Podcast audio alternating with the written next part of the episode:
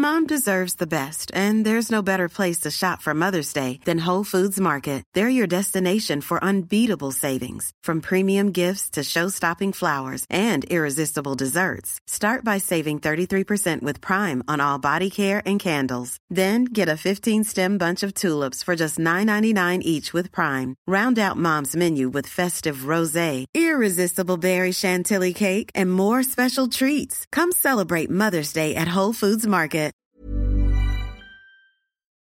Boah, ich brauche dringend mal Urlaub. Am besten weit weg, so oben auf dem Berg oder so. Ja, am besten 3000 Meter über Meeresspiegel. Was schätzt du, wie viele 3000er sind in Osttirol? Keine Ahnung, fünf? 266. Was? Wenn du also mal Bock auf richtigen Sport hast, kannst du in Osttirol richtig gut klettern, Mountainbiken oder weitwandern. Ich bin da eher so Team Selfcare, also Yoga auf dem Berg machen, irgendwo in unverbrauchter Natur, frische Luft atmen und Abendsterne angucken ohne Lichtverschmutzung. Hm, das geht in Osttirol auch. Die Region vermeidet bewusst den Massentourismus, Bonus, sondern fördert authentische Erlebnisse für alle, die es ursprünglich mögen und sich auf das Wesentliche besinnen wollen. Falls du ein bisschen was brauchst, um den Puls höher zu treiben, kannst du auch beim Dolomitenmann mitmachen oder den höchsten Berg Österreichs bezwingen und beim Glockner Ultra Trail mitmachen. Boah, da würde ich maximal zugucken. Ich bin dann ja eher so bei der Kulinarik. Aber das geht in Osttirol in den 22 ausgezeichneten Restaurants auch. Osttirol ist, wo die Freiheit auf den Berg trifft. Mehr über seine raue Natur und die spannenden Events findest du auf www.osttirol.com.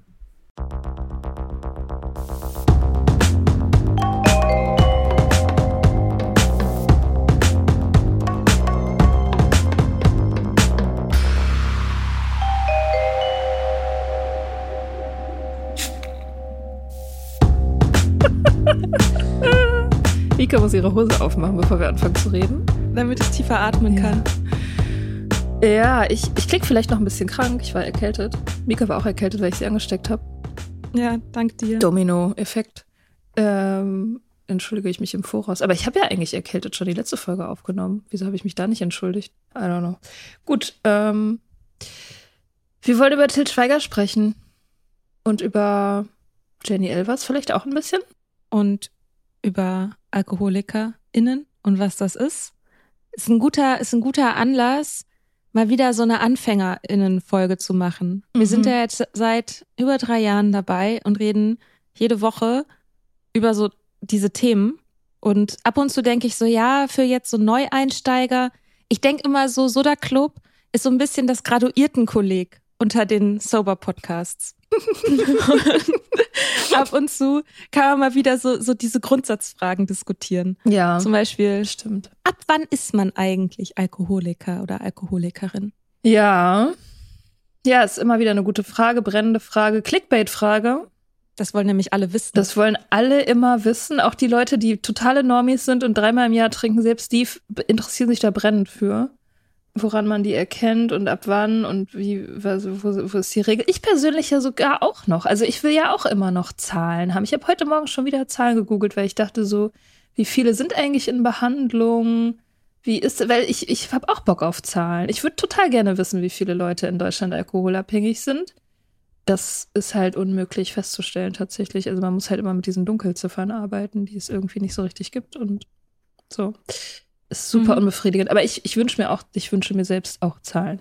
Ja, man, man sucht ja auch, wenn man noch trinkt, sucht man ja auch immer nach dieser Grenze, nach dieser unverhandelbaren Grenze, ab der man nie wieder trinken darf. Und ich kenne das auch noch, dass äh, auch Ja, natürlich, wenn man mit Menschen spricht, die ein, man wird das ja auch gefragt, so äh, muss ich schon aufhören, muss ich schon für immer aufhören. Das ist jetzt endlich eine Frage, die ja hinter der Frage steht, ist, muss ich für immer aufhören? Was man natürlich, wenn man Alkoholproblem hat, Ich um will. jeden Preis verhindern Ja. möchte. Mhm. Darum geht es ja, Ja. dass man das weitermachen Ja. kann. Das ist ja der Kern der Sucht. Und dafür arbeitet man und dafür sucht man diese harte Grenze. Mhm. Und das kann ja natürlich auch passieren, wenn du schon nüchtern bist und du dich fragst, könnte ich eigentlich? Ist diese Sache mit dem Suchtgedächtnis eigentlich echt? Oh Gott. Ist eine Schnapspraline schon eine Rückfallgefahr für mich? Ich muss wirklich zugeben, dass ich, äh, dass die eine Sache, die ich vermisse, die ich nicht mehr essen kann, ist Moncherie. Ich habe sehr gerne Oh. Moncherie gegessen. das, da habe ich immer noch, aber das liegt daran, dass ich da so romantische Weihnachtserinnerungen dran habe. Weißt du, so, so, so, so liebliche, kuschelige Schneeflöckchen, Weihnachtsromantik-Erinnerung mit dieser Praline. Das Mhm. erinnert mich auch an meine Oma und so. Für mich ist es Tiramisu. Hm, ja. Das gibt's aber auch viel aber auch- ohne Alkohol. Ja, gibt's oft ohne Alkohol, häufig aber auch, also gerade so im Restaurant. Also ich würde mir jetzt halt nicht selber zu Hause Tiramisu machen. Das kommt Ja, das stimmt. ein bisschen Das habe ich auch noch nie 50er gemacht. Jahre Hausfrauenmäßig vor. Ja. Naja, aber wir, äh, wir haben ja den Anlass, weshalb wir wieder Ja. über diese ganzen alten Kamellen reden. Mhm. Ja, nämlich die Lebensbeichte von Till Schweiger im Stern. Stern? Ja, Stern. Ne? Ja, exklusiv. Till Exklusiv. Schweiger über seine Alkoholexzesse. Ja. Es war eine Katastrophe, für die ich mich noch heute schäme. Sternausgabe 26. Oktober. Ja. Äh, du hast es gekauft. Ich habe es bei dir, als ich bei dir zu Besuch war neulich, habe ich es gelesen. Als du mich angesteckt hast. Als ich dich, während ich dich angesteckt habe, habe ich, haben wir über Ja. diese, wahrscheinlich beim Rant habe ich dich angesteckt, weil ich, Ja. weil da so viele Keime dann so durch die Luft geflogen sind, weil wir uns beide natürlich über dieses Interview aufgeregt haben. Und warum war das so? Kannst du bitte die entsprechende Stelle vorlesen? Du hast es auch gestern, glaube ich, schon gepostet, ne? Ja, ich habe dazu einen Instagram-Post gemacht, Ja. der mit einigen Menschen resoniert hat. für meine Verhältnisse. Genau. Die entsprechende Stelle, ich lese das mal vor. Also erstmal geht es auf den Seiten davor, geht es um unter anderem halt, ja, um Till Schweigers Geschichte mit dem Alkohol. Also, dass er oft zu viel getrunken hat, dass er auch angesprochen wurde von seinem Umfeld, dass er Sich geschämt hat.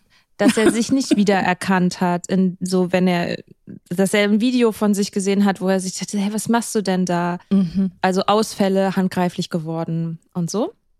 Und dass er jetzt, also, und das ist ja wirklich tatsächlich einfach gut. Und deswegen finde ich es eigentlich auch gut, dass es dieses Interview gibt, weil er sagt, er hat gemerkt, er hat die Kontrolle verloren und deswegen sucht er sich Hilfe. Weil er sich immer wieder vorgenommen hat, nicht zu trinken und es dann doch gemacht hat. Und da hat er gemerkt, das kriegt er alleine nicht mehr auf die Reihe, deswegen Hilfe. Mhm. gesucht. Super, genau, genau so muss man es machen. Ja. Und ähm, die und dann stellt der Stern die Frage, was haben Sie in der Therapie über sich selbst und Ihr Verhältnis zum Alkohol gelernt? Und das Fazit, was Till Schweiger aus diesen ganzen Sachen zieht, ist, dass ich nicht mehr die Kontrolle verlieren darf. Das ist das Gegenteil von Bingo. äh. Nein, das war nicht die richtige Antwort. Ja, es ist aber, ach man, ich verstehe es. Ja, na Deswegen- klar versteht man na, das. Aber es es ist ist so- so. Ah. Es, ja, und dieses, das, deswegen habe ich auch geschrieben, das, das ganze Drama steckt halt in diesem Satz. Ja. dass du auf theoretischer Ebene so viel verstanden haben kannst, dass dir diese ganzen Sachen klar sein können, aber das Aufhören, das bleibt immer nur so, müsste man ja dann, wenn. ja. Und es Irgendwann. bleibt immer ein Konjunktiv. Ja. Und es ist, und das macht es so, da, diese Arbeit, die man da reinsteckt. Ähm, genau, und das, der zweite Teil des Dramas, der da auf jeden Fall mit dazugehört, ist die nächste Frage. Herr Schweiger, sind Sie Alkoholiker? Die eine Million Dollar Frage. Mhm. Und du hattest mich, du hattest mir das vorgelesen, die Mhm. Frage, und du hast mich raten lassen, was er sagt. Was habe ich denn gesagt? Ihr könnt jetzt alle, ihr könnt jetzt alle erstmal für euch selber auch zu Hause raten, was Till Schweiger auf diese Frage antwortet. Sind Sie Alkoholiker? Ich glaube, du hast gesagt nein, dass er nein sagt. Äh, ja, genau. Ich, ich glaube, ich, dass er sagt, nein, weil bloß weil man manchmal zu viel trinkt, ist man noch kein Alkoholiker. Ich glaube, so, das hätte ich vermutet. Mhm. Und ähm, so ganz falsch lag ich auch nicht. Genau, er sagt, nein. Mein Arzt, Professor Dr. Florian Holzbohr, Super geil. Ich will auch. hat mir das Ich will erklärt. sowas auch mal sagen. Entschuldigung, ich, ich kann nicht an mich halten. Ich will auch mal irgendwann so jemand sein. So, wenn ich so eine Frage kriege, dass ich dann, dass ich dann sage, nein, mein Psychiater oder mein Steuerberater, Professor, Doktor, Doktor, Phil, Doktor, keine Ahnung, hat mir gesagt, finde ich super. Ist so alte Welt irgendwie. Aber Entschuldigung, Ja, ich unterbreche dich genau. jetzt nicht Also mehr. nein. Mein Arzt, Professor Dr. Nein, mein Arzt, Professor Dr. Florian Holzbohr hat mir das erklärt. Ein Alkoholiker ist ein Mensch, dessen Alltag von dem starken Drang, Alkohol zu konsumieren, bestimmt wird. Außerdem rebelliert sein Körper, wenn er mit dem Trinken aufhört. Das sind die Entzugserscheinungen mit Schwitzen, Zittern, Schlaflosigkeit, Angstzuständen und im schlimmsten Fall Delirium. Ach so, ja, hier und Krampfanfall, das geht dann noch weiter. Also Klar. Ich lese das mal komplett, genau, Krampfanfall. Ich hatte nicht die Spur solcher Symptome. Wir arbeiten daran, dass ich nicht mehr die Kontrolle verliere. Das klappt seit einem halben Jahr super, trotzdem muss ich vorsichtig sein. Ich stelle mir so vor, wie Till Schweiger so auf der Couch liegt bei Professor Dr. Dr. Phil Florian Holzbohr und der ihm das erklärt. Stell dir mal vor, der sitzt dann da so in so einem weißen Kittel und sagt so, nein. Ich erkläre Ihnen das ich mal. Ich erkläre Ihnen das mal, Till Schweiger, Herr Schweiger. Herr Till Schweiger, Dr. Dr. Till Schweiger, ich erkläre Ihnen das jetzt. Sie sind kein Alkoholiker. Wenn ein Alkoholiker ist ein Mensch, dessen Alltag von dem starken Drang, Alkohol zu konsumieren, beherrscht wird, der Krampfanfälle hat und was war noch? Krampf, ah, zitternde Hände natürlich. Oh mein Gott, das ist das, das Allerwichtigste. Dass die Hände zittern. Und Sie, Herr Till Schweiger, haben nicht die Spur solcher Symptome. ich so, so, wo du denkst so, irgendwie, was hat, ist der, also, ist das wirklich passiert? Hat dieser Arzt das wirklich gesagt? Ich kann mir auch vorstellen, dass so jemand wie Till Schweiger mit so vielen Ressourcen und so meine ich, sich halt gezielt einen Arzt aussucht, von dem er weiß, dass er sowas sagt. Kann ich mir also nicht vorstellen. Glaub, man muss dafür nicht mal Till Schweiger sein. Also ja, ich würde, hätte das auch in der Zeit, in der mir das sehr wichtig war, dass ich nicht aufhören muss zu trinken, hätte ich mir entweder die Leute ausgesucht oder ich hätte halt das gehört, was ich hören will. Ja. Also ich habe es ja auch geschafft, zu einer Suchtberatungsstelle zu gehen und nicht der Meinung zu sein, dass ich ein Suchtproblem hätte. Ja, same. Das, äh, ja, also. Ja, es ist, es ist nicht so schwer, das stimmt. Kann sich das alles so zurechtdrehen. Ja, genau. Also vielleicht muss man das for the record auch nochmal sagen. Also weder du noch ich hatten jemals Händezittern zum Beispiel, dieses berühmte Händezittern. Und die meisten Leute, die ich kenne, die sober sind, die sich zum Teil als AlkoholikerInnen bezeichnen, zum Teil aber auch nicht, aber die sagen, sie waren abhängig von Alkohol, hatten das nicht. Ja. Also natürlich gibt es das. Mhm. So. Es gibt diese Entzugserscheinung und es gibt körperliche Abhängigkeit. Aber diese Grenze, die immer gezogen wird, auch so zwischen psychischer und körperlicher und das eine ist so die sanfte Variante und das andere ist so der, der, das harte für die richtigen Alkoholiker und so. Das ist alles komplett random gezogen. Diese Grenze, diese Grenze gibt es nicht. Das ist ein riesiger Graubereich. Ja. Ja, deswegen hatte ich heute Morgen auch diese Zahlen gegoogelt, weil ich halt, ähm, ich hatte versucht rauszufinden, wie viele Leute körperliche Entzugserscheinungen tatsächlich, also wie viele der Abhängigen, wie viel Prozent der Abhängigen haben körperliche Symptome. Ich habe leider nichts gefunden. Ich habe das auch schon mal versucht rauszufinden. Ja, weil es, es sind halt also aus meiner eigenen Erfahrung, also aus Meetings, aus den vielen Leuten, die ich über die Jahre getroffen habe, haben sehr wenige körperliche Entzugssymptome gehabt tatsächlich. Also diese klassischen Händezittern-Sache. Die, das sind vielleicht mhm. in meinem, in meinem Bekanntenkreis von allen Leuten, die ich kennengelernt habe, waren es vielleicht irgendwie, keine Ahnung, fünf bis zehn Prozent. Was ich gemacht habe, als ich noch getrunken habe, ist, ich habe immer wieder gecheckt, ob meine Hände zittern morgens. Echt? Ja. Das wäre mir gar nicht eingefallen. Das ist so krass. Das wäre mir, das, das wär mir noch nicht mal eingefallen. Aber ich habe auch das nicht als hinreichendes Symptom gelesen, alleine, dass ich das checke, sondern nur, naja, soweit, das ist es ja noch nicht. Ja. Bin da ja nicht. Und deswegen ist es, naja, okay, fand ich schon lange nicht mehr, aber deswegen muss ich noch nicht aufhören. Vielleicht ist es noch okay. Und das ist halt immer dieser Funke, den, dieser Funke falsche Hoffnung, den man so sehr lange behält. So, ja, vielleicht ist es ja noch okay. Mhm.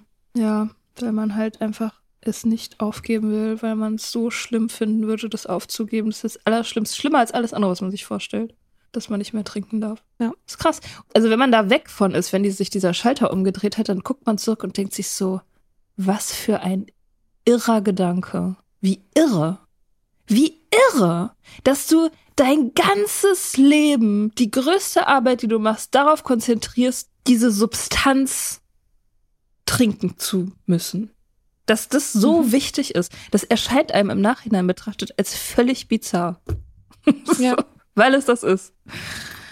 Äh, ja. Also, was man dazu vielleicht ja auch nochmal sagen kann, ist, dass ja auch schon einfach ein Problem in dieser Frage steckt. Sind sie Alkoholiker? Mhm. Und das ist ein Problem und die Antwort ist natürlich irgendwie auch ein Problem, weil beides suggeriert, als ob Alkoholiker ein völlig klar umrissenes diagnostisch abgesichertes, feststehendes Ding ist, was man ist oder was man nicht ist. Und das ist so nicht. Alkoholiker ist keine Diagnose. Also wenn man in den Diagnostic Manuals nachguckt, dann gibt es da die Alkoholkonsumstörung im DSM-5 oder es gibt halt die Alkoholabhängigkeit. Und dann gibt es noch schädlichen Konsum und solche Sachen. Aber das heißt, du wirst nicht mit Alkoholismus diagnostiziert, sondern mit eben einer medizinischen Diagnose, für die es tatsächlich klare Kriterien gibt. Deswegen ist das hier schon mal sehr seltsam, dass ein Arzt genau erklärt, was ein Alkoholiker ist, weil es diese Erklärung im Grunde gar nicht geben kann. Und weil Alkoholiker, Alkoholikerinnen soziale Konstrukte sind, also so wie Gender ein soziales Konstrukt ist, ist auch der Alkoholiker ein soziales Konstrukt. Das wird nur immer nicht so behandelt. Das wird immer wie eine klare Diagnose behandelt, die es aber nicht ist. Ein Zeichen dafür, dass es ein soziales Konstrukt ist, ist, dass damit sehr viele Vorstellungen einhergehen, die auch immer wieder so an einen rangetragen werden, die immer so reproduziert werden, wo man sich auch manchmal fragt, so, hä, woher kommt denn das? Also zum Beispiel, wenn man einmal Alkoholiker ist, ist man für immer Alkoholiker und dass man zum Beispiel auch, dass Leute im Internet einem sagen, es gibt keine ehemaligen Alkoholiker. Wenn du dich als ehemalige Alkoholikerin bezeichnest, dann bist du eigentlich schon rückfällig, so gut wie rückfällig. Und dass es aber gleichzeitig auch ein Wort ist, was ja zum einen natürlich für eine Selbstbeschreibung dient, also so in Meetings, wo man dann sagt, so ja, ich bin Mika und ich bin Alkoholikerin zum Beispiel. Mm, aber auch was andere an einen rantragen. Also und ja, halt diese Vorstellung von, ja, die unter der Brücke leben und das Bier von Penny und asozial und diese, also in Anführungsstrichen asozial, voll das Nazi-Wort. Genau. Und das sind halt, also das sind halt diese gesellschaftlichen Vorstellungen. Und da gibt's auch Regeln, die im Kopf verankert sind, was ein Alkoholiker tun darf oder nicht tun darf, ob ein Alkoholiker Mancherie essen darf, ob ein Alkoholiker Tiramisu essen darf, auch wenn kein Alkohol drin ist, sondern nur der Geschmack, ob das dann schon ein Rückfall ist. Also all diese ganzen Sachen. Mhm. Also ja. manche Sachen davon stimmen, man muss das halt für sich prüfen. Und das ist halt genau dieses Problem, das so getan wird, immer wieder, als sei Alkoholiker diese eine Kategorie, die völlig klar ist. Aber wenn man dann mal genauer nachfragt und mal genauer fragt, so was, was genau beinhaltet das denn eigentlich, dann gehen die Vorstellungen halt auseinander. Mhm. Ich glaube, der, der größte abschreckende Faktor ist aber auch, dass eben der Alkoholismus mehr als andere Sachen, Krankheiten als Charakterfrage verhandelt wird. Mhm. Ne, dass es was mit dem Charakter zu tun hat. Und das macht man ja sogar manchmal so ein bisschen im positiven Sinne. Ne? Also wenn man selber auch da drin steckt, dann denkt man sich so, ja, ich bin halt ein besonders sensibler Typ oder ich bin besonders künstlerisch veranlagt oder ich habe einen Hang zum Exzess, weil ich so kreativ bin oder so. Und auf die negative Art kannst du dann sagen, ja, es ist halt Willensschwäche, Disziplinschwäche oder moralisches Problem oder so. Ja, und das ist es eben auch nicht. Es ist keine Charakterfrage. Alkohol interessiert sich nicht für deinen Charakter. Der macht dich irgendwann einfach abhängig, egal wie du drauf bist. So nette Menschen werden abhängig, Arschlöcher werden abhängig. Das ist alles sehr, sehr gleich verteilt. Genau, das ist ja auch einer der großen Kritikpunkte an dem Label Alkoholiker, dass es eben die Schuld von der Substanz zum Individuum verlegt. Also Schuld jetzt mal in Anführungsstrichen. Also warum wird man abhängig? Alkoholiker werden abhängig, weil sie eben bestimmte Veranlagung haben, ja. Alkoholiker zu sein. Ja. Dann muss man aber immer mal fragen, so, okay, aber was wäre denn, wenn ein Alkoholiker nie getrunken hätte? Das ist eine schöne, das ist eine so. schöne Stelle, um diese Sache mit den Mäusen mal anzusprechen. Ähm, der Arzt, bei dem Til Schweiger sich behandeln lässt, das ist ein hochdekorierter Mediziner, das, äh, ja, wie man ja auch schon hört, Professor Dr. Dr. sowieso, Florian Holzbohr, der hat 2002 mit seinem Team eine Studie rausgegeben zum Alkoholkonsum bei Mäusen. Und zwar hat er Mäuse, also eine Gruppe von Mäusen, genetisch manipuliert, sodass der Organismus von diesen Mäusen nicht mehr in der Lage war, ordentlich auf Stress zu reagieren. Also der hat die genetisch so umgeformt, dass denen ein bestimmtes Stressbewältigungshormon, glaube ich, fehlte. Und dann hat er diesen Mäusen Alkohol gegeben, um festzustellen, ob sozusagen eine verminderte Stresstoleranz dazu führt, dass sie mehr trinken. Hat sich dann rausgestellt, erstmal nicht. Erstmal verhalten die sich genau wie die anderen gestresst, aber auf Dauer, wenn du denen auf Dauer dann den Alkohol zuführst, dann werden sie halt eher abhängig als die Mäuse, die gut mit Stress umgehen können. So, das wurde herausgefunden, bahnbrechender Shit. Ähm, 2002. so, ja. Und dann, aber das Interessante ist, was dann für Headlines daraus gemacht wurden aus der Wissen, Wissenschaftsberichterstattung. Und zwar der Informationsdienst Wissenschaft titelt Gendefekt macht Mäuse alkoholkrank. Entschuldigung, es ist überhaupt nicht witzig. Nee, es ist, es ist einfach super geil beispielhaft. Und der Spiegel titelt Gendefekt treibt Mäuse zur Flasche. Die richtige Headline hätte bedeutet Alkohol macht Mäuse alkoholkrank. Aber nein.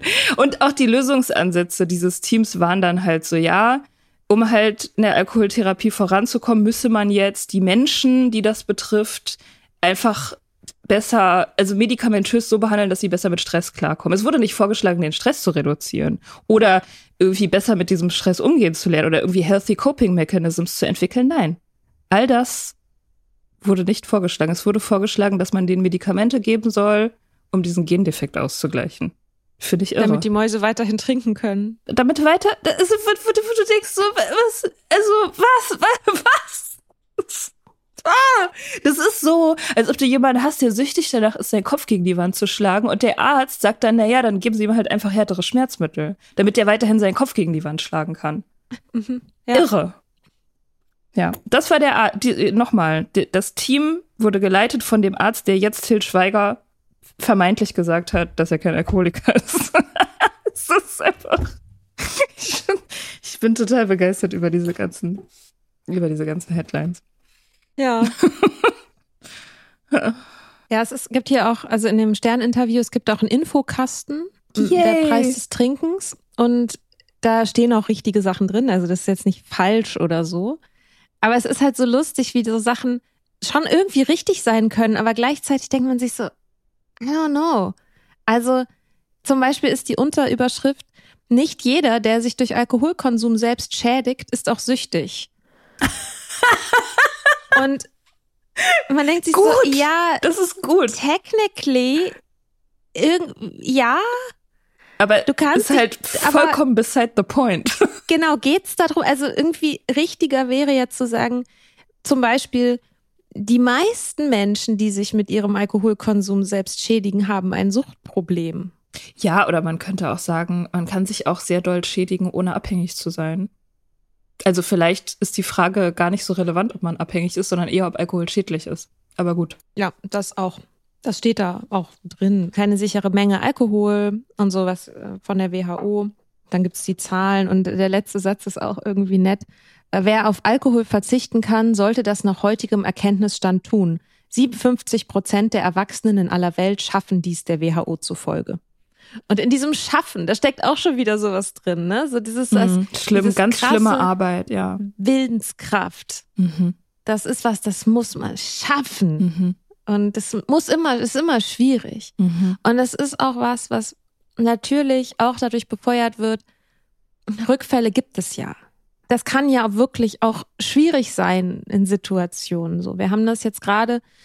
Jenny Elvers, die Ja. lange Zeit Deutschlands äh, Vorzeige-Alkoholikerin war, weil sie ähm, eben einen sehr betrunkenen Fernsehauftritt hatte und das durch alle Klatschmagazine damals durchgezogen wurde, dass sie dieses Video und die Screenshots beim NDR auf dem roten Sofa, wo sie halt wirklich sehr betrunken war.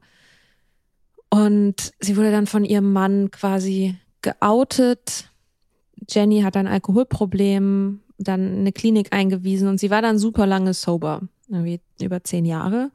Und jetzt war gerade die Schlag, kam gerade die Schlagzeile, dass sie ähm, betrunken Auto gefahren ist. So. Und es ist schon interessant zu sehen, dass sich die Berichterstattung auch verändert hat über die letzten zehn Jahre. Also es war wirklich damals, ich habe das irgendwann auch noch mal recherchiert für einen Text, wie das so damals war, weil ich ich hatte ja irgendwie keine Vorbilder und das, was mit Jenny Elvers passiert ist damals, war ein absoluter Albtraum. Ja. Also ich habe mir so die Frage gestellt, was habe ich damals als junge Frau, die zu viel trinkt, eigentlich über Sucht gelernt von den Medien. mhm. Und das, was ich gelernt habe, war, pass bloß auf, dass es keiner merkt. Mhm. Weil das, wie sie behandelt wurde, ja, war einfach mein Albtraum. Die war dann super frisch sober gerade und war dann irgendwie so in so einem häkelweißen, unschuldig, aber sexy Outfit in irgendeinem so Exklusivinterview. Ich glaube, Daniel Schreiber hat damals auch eine Kolumne darüber geschrieben. Oder das zumindest erwähnt, so, und das, da habe ich mich auch sehr drin wiedererkannt.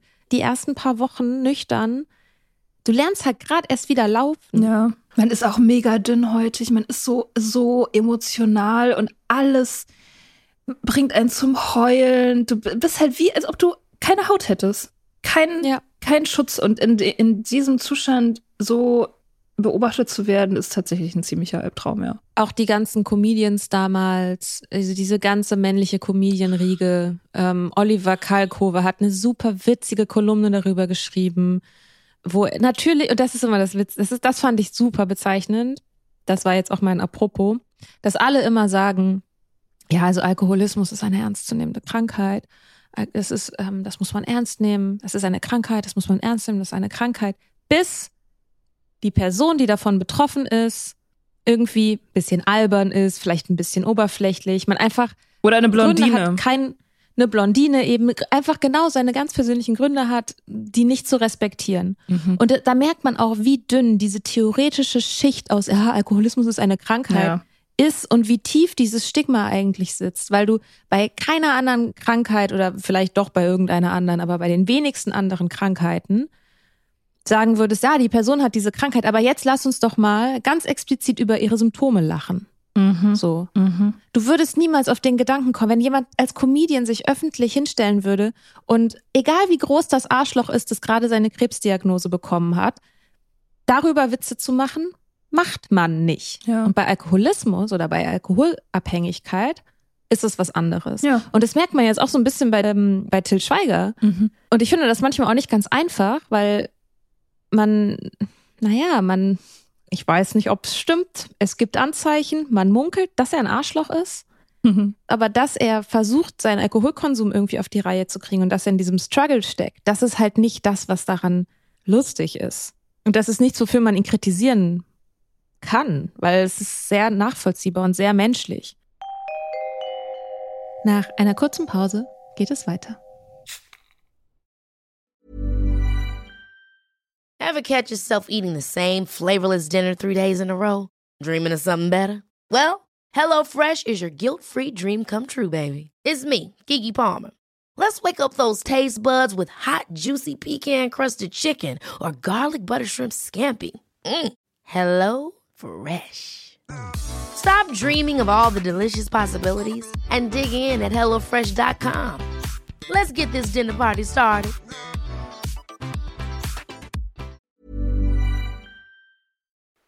Es gibt doch eigentlich keine schönere Jahreszeit zum Daten als den Frühling. Deshalb wollen wir euch Hinge vorstellen. The Dating App Designed to be Deleted. Hinge ist gemacht für Menschen, die es ernst meinen. Und zwar unabhängig von deiner sexuellen Orientierung oder Geschlechtsidentität. Du legst ein ausführliches Profil an mit deinen gewählten Pronomen, kannst dafür sogar Sprachnachrichten und Videos aufnehmen. All das hilft dem Algorithmus, dir die Menschen anzuzeigen, mit denen du besonders kompatibel bist. Und wenn du unsicher bist, wie du ein gutes Gespräch anfangen kannst, machen dir die Prompts den Einstieg viel leichter. Prompts sind kurze Fragen, mit denen du dein Profil tunen kannst, mit denen du dich so zeigen kannst, wie du wirklich bist. Und dies deinem Gegenüber ermöglichen, gleich ein authentisches Gespräch anzufangen.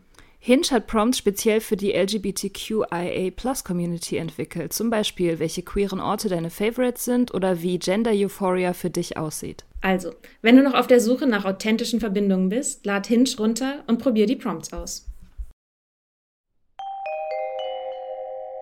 Ja, Til Schweiger. Ich meine, irgendwie, ich finde, ich habe Til Schweiger nie explizit scheiße gefunden, ehrlich gesagt. Also er ist halt ein ganz spezieller Typ. Er ist, er symbolisiert auch irgendwie so ein bisschen so eine alte Sorte Mann, finde ich. Mhm. Auch eine alte Sorte männlichen Erfolg, wo ich persönlich tatsächlich irgendwie ganz froh wäre, wenn die langsam mal ausstirbt. Und es sieht ja auch irgendwie so aus. Aber also das, das, das hat mich nie so wütend gemacht. Diese Art, die er drauf hat, hat mich nie so wütend gemacht. Er hatte halt dieses komische, knatschige, so ein bisschen, äh, weiß nicht, bildungsferne Arbeiterkind. Vibe irgendwie. Ich fand das eigentlich immer ganz lustig und weiß ich nicht. Weiß nicht, die Sache ist ja, es ist ja eigentlich egal. Das meine ich, es sollte ja eigentlich egal sein. Ja, es ist egal. Na klar, es ist egal. Aber ich glaube, für das Dealen mit so einem Alkoholproblem ist halt genau dieser Lifestyle und dieser Habitus und dieses ganze Männlichkeitsbild auch sehr hinderlich. Mhm. Sehr, sehr hinderlich. Ja. Äh, und das, und das habe ich auch gedacht, als ich neulich gelesen habe, dass Frederik Lau sober geworden ist. Weil der mhm. Typ verkörpert tatsächlich genau das Gegenteil. Dieser Typ verkörpert den neuen Mann. Wenn man die beiden Typen nebeneinander stellt, dann denkt man sich so, ja, okay, also Frederik Lau, so, ne, vom, vom, vom Vibe her, vom Bild her, der ist die Zukunft und Till Schweiger ist halt einfach die Vergangenheit, so. Und auch was diesen Umgang mit diesem Alkoholthema angeht, ist, erzählt eine sehr schlüssige, tolle Geschichte, finde ich. Frederik Lau ist der Hauptdarsteller in One for the Road, ein Film über nüchtern werden, der gerade rausgekommen ist. Ja. Nur so als, als Background für Leute, die sich im deutschen Kino nicht so auskennen. ja, One for the Road kann ich sehr empfehlen. Ich habe im Newsletter auch eine Rezension geschrieben, die ihr auch alle, die ihr nicht abonniert habt, lesen könnt. Ich habe die mal freigelassen, weil keine Ahnung. Weil ich dachte, Filmrezension kann man ruhig mal für alle zugänglich machen. Das hat mich sehr beeindruckt. Also die Performance auch von Friedrich Lau fand ich sehr, sehr toll. Danach habe ich mir gar nicht so viel dabei gedacht. Und dann habe ich aber letzte Woche bei Hotel Matze, da war er zu Gast und hat erzählt, dass er sober ist. Was halt mit dem Film höchstwahrscheinlich viel zu tun hat. Mit der Vorbereitung auf die Rolle gehe ich von aus. Ich habe das Interview nicht komplett gehört. Aber äh, ja, der hat halt irgendwie das Glück, gehabt wahrscheinlich auch, dass er früh genug da intervenieren konnte, dass er das alles komplett selbst in der Hand hat. Ne? Also dass er halt seinen mhm. ganzen Genesungsprozess komplett selbst in der Hand hat. Er hat halt all die Dinge gesagt, die wir sagen, zu denen man irgendwann kommt, wenn man sich intensiv mit diesem Thema befasst und auch eine intensive Selbstbefragung macht, hat er alles gesagt. Er hat gesagt, ja, war halt irgendwie noch nicht so krass, dass mich die Leute angesprochen hätten, aber ich habe gemerkt, das hat mir mehr genommen, als es mir gegeben hat. Ich konnte nicht mhm. aufhören, so ich, ich merke, mein Leben ist besser ohne, ich kann meine Arbeit besser machen, ich kann mich besser meinen Kindern widmen. So, ich habe entschieden aufzuhören, weil es besser für mein Leben ist. Und das ist natürlich die paradiesische Situation dass du das checkst, bevor dir die Hände zittern und du dich irgendwo einliefern lassen musst, dass du mhm. das als freier, erwachsener Mensch nach einer Kontemplation entscheiden kannst, zu sagen, diese Droge ist nicht gut für mich oder meine Lieben. Und das, mhm. äh, ja, ist halt irgendwie ein bisschen Glück. Aber es ist auch, glaube ich, schon das Resultat einer sich langsam, langsam verändernden Kultur, die wir haben. Absolut. Also ich hätte, glaube ich, nicht aufgehört zu trinken, wenn ich nicht Vorbilder gehabt hätte. Mhm. Aus Podcasts, Bücher, aus dem englischsprachigen Raum. Mhm. Damals gab es in Deutschland noch nicht wirklich irgendwas. Mhm. Außer Daniel Schreiber. Mhm. Und das, also ja, das, man, man braucht das. Man braucht ein Klima, in dem das funktioniert. Also, weil sonst hast du halt dieses Gefühl, du musst es wirklich drauf ankommen lassen, weil erst dann ist das eine Entscheidung, die man erwägen kann du bist sonst ausgeschlossen, du hast niemanden, an den du dich wenden kannst, du fühlst dich nicht verstanden so und insofern ist es total nachvollziehbar, dass man natürlich in einer, in einer Gesellschaft, in der alle immer trinken und es auch normal ist, zu viel zu trinken, normalisiert ist, zu viel zu trinken, dass man sich dem halt nicht eher widmet. Mhm. So. Und dass, wenn sich das halt ändert und es immer mehr Anlaufpunkte gibt und immer mehr Meinungen gibt, auch kritische Meinungen über Alkohol. So, ich meine, es ist, also ich, ich habe das ja gefeiert, dass der Bürger, der zweite Bürgermeister von München, ja. äh, hat uns einen Hörer zugeschickt, äh, hat das Oktoberfest die größte öffentliche Drogenszene der Welt genannt oder so. Und die ganzen Wirte übelst, übelst empört. War natürlich die Hölle so, los in Bayern. Weil Bier Alter. natürlich keine Bier, Droge ist. Das Bier hier. Ist, man kann doch nicht Alkohol mit Drogenkonsumenten nein, gleichsetzen. Nein. alleine daran siehst du halt schon. Also, ah. Aber dass das der Bürgermeister von München sagt, ne? Das finde ich halt schon. Das ist geil. Das war ja nicht mal böse gemeint, das war ja nur so ein augenzwinkerndes, mhm. eigentlich pro Graslegalisierung, aber gut. Also ähm, man kann doch nicht die friedlichen, wie war das formuliert, die friedlichen Wiesenbesucher mit Cannabiskonsumenten gleichsetzen. so, Alter. So, ah. Der Spiegel schreibt dann irgendwie auch so, dass, glaube ich, ein Drittel der begangenen Straftaten mhm. auf dem Oktoberfest sind halt wegen Verstoß gegen das Betäubungsmittelgesetz. Und dann denkt sich so, ja, also die Schnittmenge ist schon groß zwischen Biertrinkenden und Drogenkonsumenten. Ja, komisch. Man könnte beinahe sagen, äh, das Venn-Diagramm ist ein Kreis. Aber gut. Ach ja, ach Bayern. Ja, hängt ja auch viel Geld dran. Kann man schon verstehen, die Wirte. Haben es auch nicht leicht. Nee. daran hängt ja zum einen, Drogen konsumieren ist schlimm Mhm. und zum anderen, Bier trinken ist gut und deswegen ist Bier keine Droge. Gibt es eigentlich eine äh, ganz offizielle Definition von Droge? Habe ich noch nie versucht zu finden. Also, eine, sag ich mal, eine medizinische? Gibt es da eine medizinische Eingrenzung? Was ist eine Droge, was keine? ist halt schon irgendwie eine Kategorisierungsfrage, ne? Weil du kannst ja dieselbe Substanz, also zum Beispiel meine ADHS-Medikamente, sobald ich die Tabletten aufschneide und das Pulver rausnehme äh, und in kleine Tütchen verpacke, wird aus dem Medikament eine Droge. Ach ja. Oder also würde ich sagen. Nee, aber das ist ja dann keine Kategorie, also das ist ja kein, kein Schritt von Medikament zu Droge, sondern das ist dann halt ein Schritt von legal zu illegal. Oder von legitim zu illegitim. Aber das ist ja nicht die Frage. Also, weil ich glaube, das ist immer der Fehler, der gemacht wird. Wenn Leute sagen, Bier ist keine Droge, dann meinen sie eigentlich, Bier ist keine illegale Droge. Aber das ist ja eine andere Frage. Also ich glaube auch, dass die Kategorie Droge Quatsch ist. Also, äh, oder es wird halt, es wird halt schwammig, weil es total auf den Kontext ankommt. Das meine ich, dass die ein und dieselbe Substanz in dem einen Kontext ein Medikament sein kann und im anderen Kontext eine Droge. Ich äh, google das jetzt mal kurz. Was ist Okay. eine Droge? Also das ist jetzt Google der erste Hit ganz oben. Drogen sind Stoffe, die durch ihre chemische Zusammensetzung vor allem auf das menschliche Gehirn einwirken und dadurch Einfluss auf Befindlichkeit, Stimmung, Denken, Wahrnehmung und das Verhalten nehmen. Genau, danach sind Medikamenten Droge. Alkohol danach auch. sind, also danach ist Aspirin auch eine Droge, danach ist Bier eine Droge. Also es ist immer gesagt wird, Alkohol und Drogen, als sei das was anderes. Das Hm. ist halt einfach Quatsch. Das ist halt eine ideologisch geformte Kategorie. Wikipedia sagt das Wort Droge auch Rauschdroge, Rauschmittel oder Rauschgift. Von Rausch umgangssprachlich auch Stoff bezeichnet jeden Wirkstoff, der kein Nahrungsmittel ist, sowie Zubereitung aus solchen Wirkstoffen. Ja, Bier ist ja ein Nahrungsmittel. ja, genau. Also zumindest in Bayern ist das immer noch so. Kleiner Exkurs. Wir wollten noch ein bisschen drüber reden, woran man eigentlich Alkoholiker erkennt. Ne? Genau, weil du gesagt hast, Til Schweiger ist sein Alkoholismus ins Gesicht geschrieben. Und genau das habe ich heute Morgen auch gedacht. Also, ich meine, nicht nur heute Morgen, tatsächlich auch schon vor ein paar Jahren mal. Ähm, erinnert mich tatsächlich an meinen ersten ganz schlimmen toxischen Boyfriend. Sind auch jetzt ungefähr im gleichen Alter. Das ist so, so ungefähr so ein Typ, so vom, vom Habitus her und so. Habe ich heute, als ich die Bilder gesehen habe von Til Schweiger, dachte ich so, ja, so, so sah mein Ex-Freund auch aus, als er, als er schon ziemlich runter war mit so körperlich. Kann ich mich noch dran erinnern. Und von Til Schweiger gibt's auch relativ viele so Clips und Videos auf irgendwelchen Veranstaltungen oder in Talkshows, wo er ziemlich betrunken rüberkommt. In manchen ist er auch eindeutig betrunken. Es gibt dieses ganz bekannte bei Markus Lanz, wo er sagt, er beachtet sich selbst als Intellektueller. Kennst du das? Kennen irgendwie alle. Und ich finde ja, also ich finde schon, dass Til Schweiger so ziemlich, also alles an dem sagt, dass er ein Alkoholproblem hat. Man sieht das, hört das, finde ich. Es gibt Menschen, die haben halt diesen Radar. Also Trinkende haben diesen Radar ja füreinander. Mhm. Also das, ich habe das auch sofort. Mhm. Wenn ich auf einer Party war, ich habe sofort gesehen, mit wem ich trinken kann. Mhm. Und zwar richtig, also Mhm. richtig trinken. Mhm.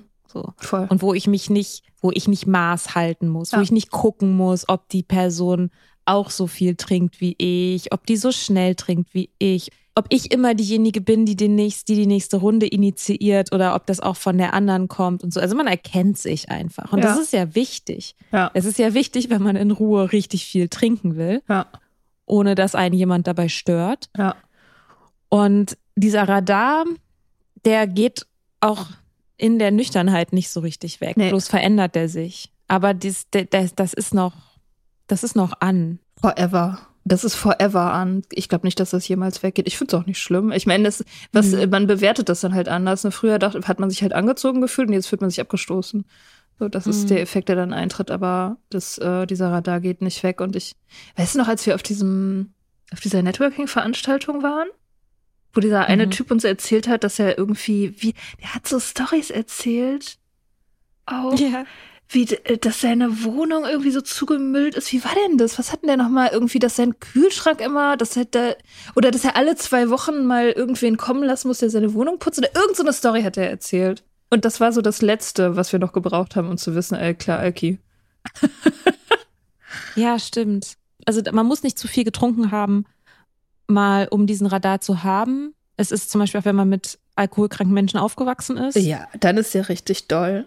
Das, das sind so ganz subtile, ja, ich versuche das immer so zu beschreiben, aber das ist so schwierig, so als ob so eine Person zwei Personen gleichzeitig ist, die aber so ein kleines bisschen verschoben, Mhm. dass, die, dass eine Person nicht so ganz deckungsgleich mit sich selber ist. Mhm.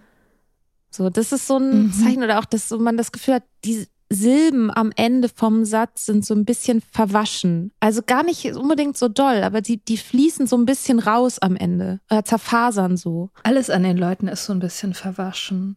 Man hat das Ja. Gefühl, wenn man die anguckt, dann sind die so ein bisschen verwaschen. Die haben so einen verwaschenen Blick und irgendwie so eine. Die haben auch immer so eine, so eine Gelblichkeit, also so eine komische Grau-Gelblichkeit an sich. Man kann super schwer den Finger drauflegen, was es ist, so, aber man sieht das auch im Gesicht irgendwie. Dieses Mhm. weiß ich nicht. Dieses nicht klare, diesen nicht klaren Blick, auch wenn man den jetzt nicht zeichnen könnte oder fotografieren könnte oder so. Aber das ist so ein ganz, weiß ich auch nicht. Als ob die halt nicht so ganz zu Hause sind. Ja. Und natürlich auch so klassische Sachen, so dass man halt einfach ein bisschen aufgedunsen ist zum Beispiel oder rot im Gesicht und das, das natürlich irgendwie auch. Ja, diese Grobporigkeit. Ich meine, irgendwann Mhm. wird's dann halt, wird's dann halt richtig körperlich auf Dauer, das bei, gerade bei älteren Leuten, die so irgendwie so Mhm. 40, 50 aufwärts, da hat man dann bei, bei LangzeittrinkerInnen eben dieses, diese Körperbauveränderung. Also, dass die halt so einen runden Bauch kriegen und so dünne Beine und diesen unsicheren Gang. Diesen Ja. leicht tastenden Gang. Das Normis erkennen das auch nicht, aber ich erkenne das sofort. Mhm. Sofort. Diese Hagerkeit, aber um den, um den Torso rum halt so eher so dick und rund und diesen tastenden Gang. Und dieser tastende Gang, das kommt, weil die, wusste ich ewig lange nicht, weil die Nervenbahnen, die unten an den Füßen enden, gestört werden durch chronischen Ja. Alkoholkonsum und man deswegen nicht mehr richtig spürt, wo man hintritt. Polyneuropathie Genau. heißt das. Ja, richtig. Ich habe gerade gedacht, ich habe irgendwann mal so einen ganz kurzen Text über Augen geschrieben.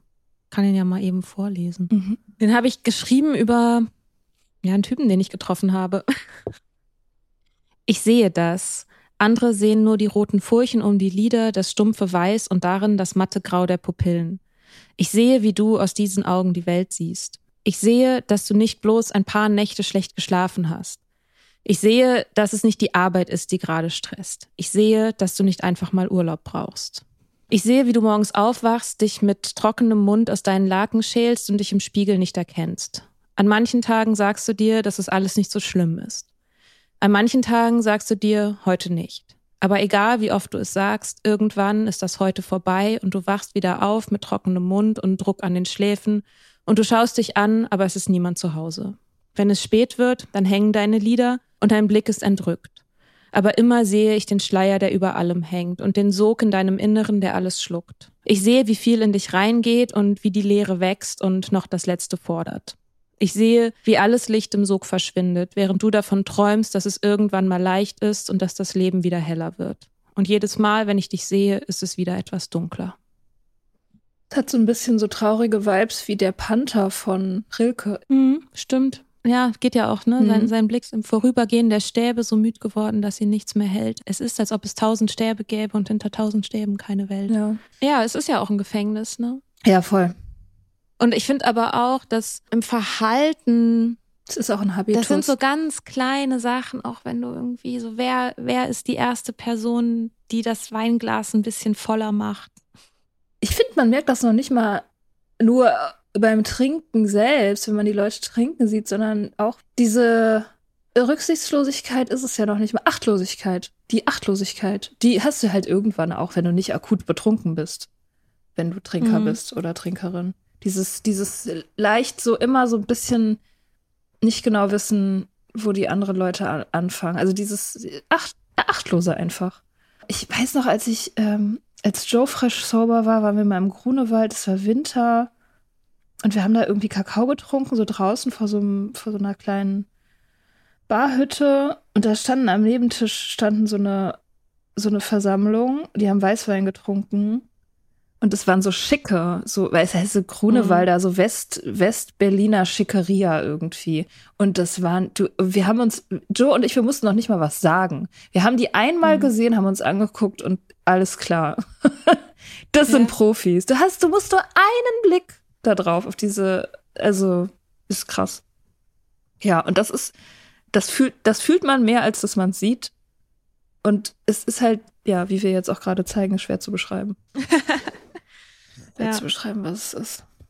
Mm, ja, es ist eine Mischung aus Energie, Verhalten, Fokus. Ich glaube, dass ganz viel auch, ja, ich glaube, das ist auch so ein Punkt, dass man, man spürt, wo die Aufmerksamkeit der Person ist. Ja. Und auch wenn du in einer Runde bist, ob eine Person wirklich mit der Aufmerksamkeit da ist oder eigentlich immer dieser groß, große Teil der Aufmerksamkeit reserviert ist für den Drink. Ja.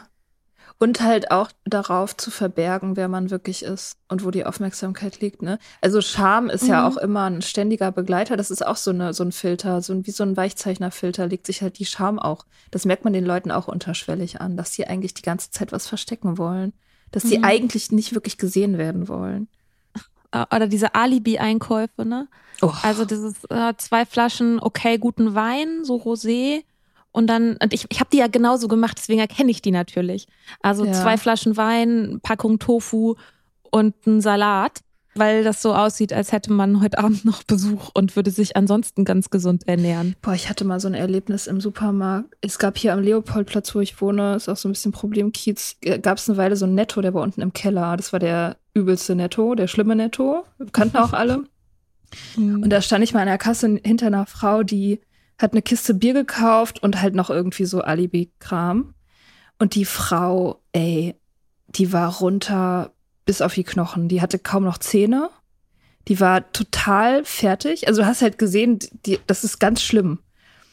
Und die hat dann, mit der habe ich dann irgendwie so ein Gespräch angefangen. Ich weiß gar nicht mehr warum.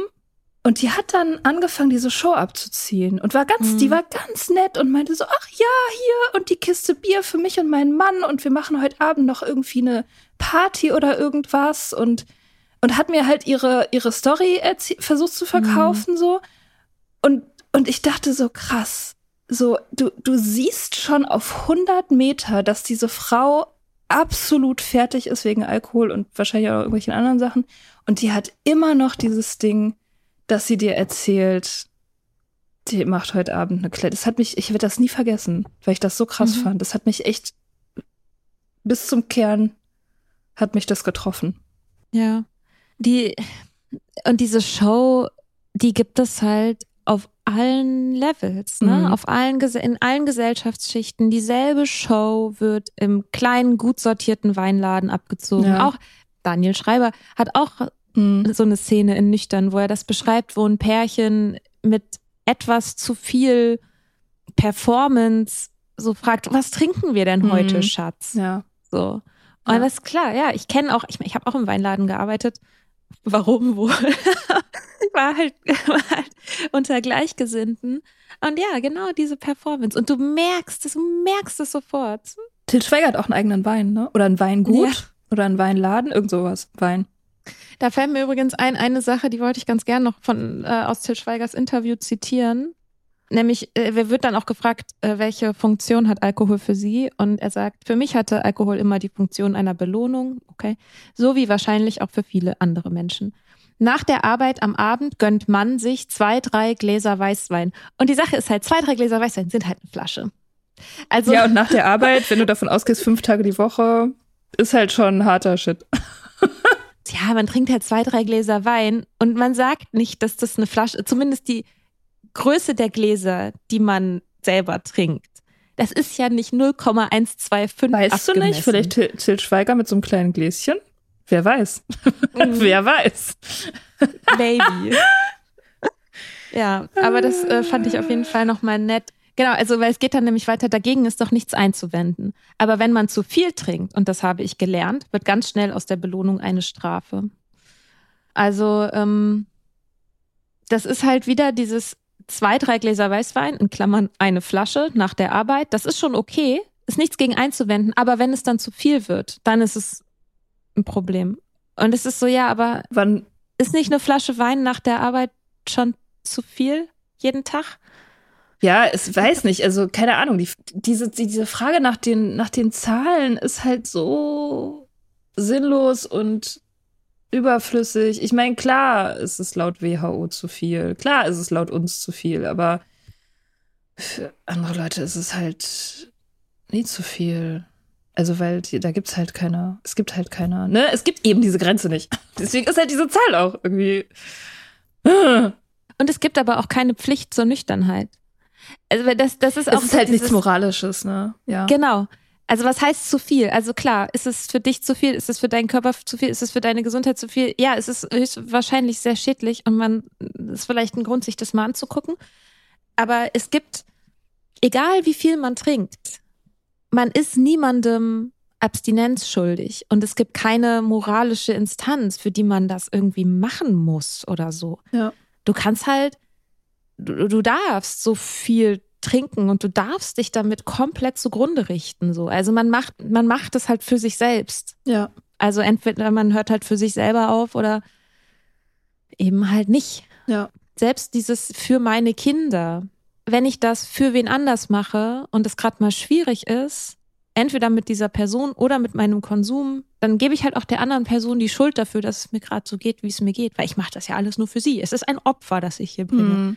Ich würde sagen, dann lieber weiter trinken. Ich will ja keine Tipps geben, aber also am besten für sich selber machen, würde ich sagen. Ja, es ist auch äh, ganz gut wissenschaftlich belegt, dass alle Entscheidungen, von denen wir das Gefühl haben, dass sie selber aus uns kommen, dass wir das wollen, dass es deutlich einfacher ist, das dann auch durchzustehen oder durchzuhalten Mhm. oder die, die Widrigkeiten, die damit einhergehen, zu überstehen, wenn du halt was selbst entscheidest. Das, diese Selbstwirksamkeit Mhm. ist halt ein Riesenfaktor für den Erfolg einfach.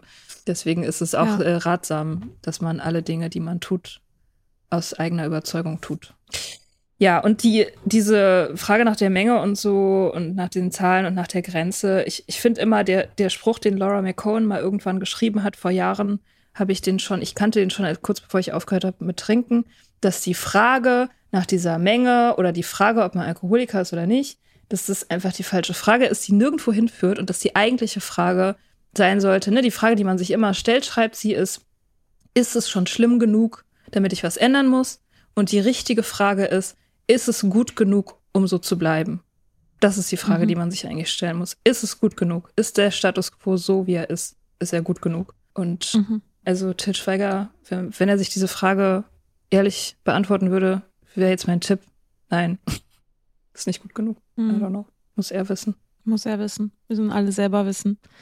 Das Problem ist halt für mich oft, wenn Menschen, die halt offensichtlich mit dem Thema noch nicht fertig sind, bestimmte Sachen in der Öffentlichkeit sagen und halt diese Ideen über Alkoholabhängigkeit so fortschreiben. Und ich, deswegen machen wir jetzt eine Folge dazu, weil er das öffentlich so gesagt hat. Wenn das halt irgendeine Person irgendwie im Zweiergespräch mit uns gesagt hätte, dann würde man halt sagen, ja gut, ist halt, naja, da ist halt jemand noch nicht an dem Punkt. Und das ist auch total in Ordnung. Und das ist auch individuell für Til Schweiger. Logischerweise keiner, kann keiner für ihn entscheiden, können wir auch nicht entscheiden, können wir nur irgendwas drüber erzählen. Und der Grund, dass wir darüber erzählen, ist halt, dass das halt jetzt in der Öffentlichkeit ist, dass das halt in einem großen deutschen Magazin so abgedruckt ist, dass damit halt Menschen, die, also ich weiß ja, wie ich das gelesen hätte, wenn ich an dem Punkt, an dem ich war, ein, zwei Jahre bevor ich aufgehört habe, wenn ich das gelesen hätte, ich hätte das gesagt, ich hätte, ja gut, ich habe noch kein Problem. Ist noch lange nicht so schlimm wie bei Til Mhm. Schweiger. Und wenn der weiter trinkt, ja, dann kann ich erst recht weiter trinken. Ja. Und das, das ist einfach manchmal ein bisschen, Ja, das das, ist einfach ein bisschen bitter. Ja, das macht wütend, weil es halt die Arbeit erschwert. Und man jetzt, ja, schon wieder so ein Rückschlag, ist schon wieder irgendwie diese Idee halt noch einmal mehr in der Welt, so dieser Schwachsinn. So, und man hat das Gefühl, man muss sie halt dann auch wieder wegräumen, die Idee. Und das ist anstrengend und mühsam. Ja. Ja, ich würde gern wissen, was Florian Holzbohr zu dem Interview sagt. Ob er da komplett mitgeht oder weiß nicht. Können ihn ja mal fragen. Vielleicht antwortet er. Wir werden ihn mal anfragen. Ja. Alright? Alright. Schönen Sonntag. Schönen Sonntag. Hoffentlich nüchtern. Yes. Und nicht verkatert. Und wenn nicht, krieg, geht, klapp, klapp, wird noch klappen. Klappt auf jeden Fall. Super motivierende Wo- Abschlussworte. wird schon, wird schon, wird schon. okay. Bis Bye. bald. Bye.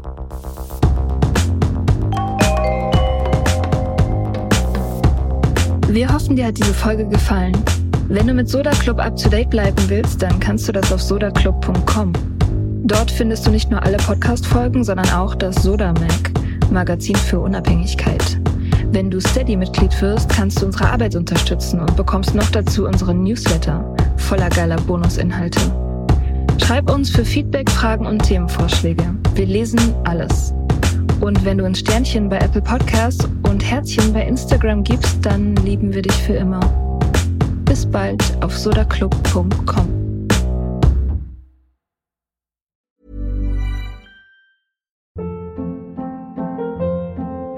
Hold up. What was that? Boring. No flavor. That was as bad as those leftovers you ate all week. Kiki Palmer here, and it's time to say hello to something fresh and guilt-free. Hello Fresh. Jazz up dinner with pecan-crusted chicken or garlic butter shrimp scampi. Now that's music to my mouth. Hello Fresh. Let's get this dinner party started. Discover all the delicious possibilities at hellofresh.com.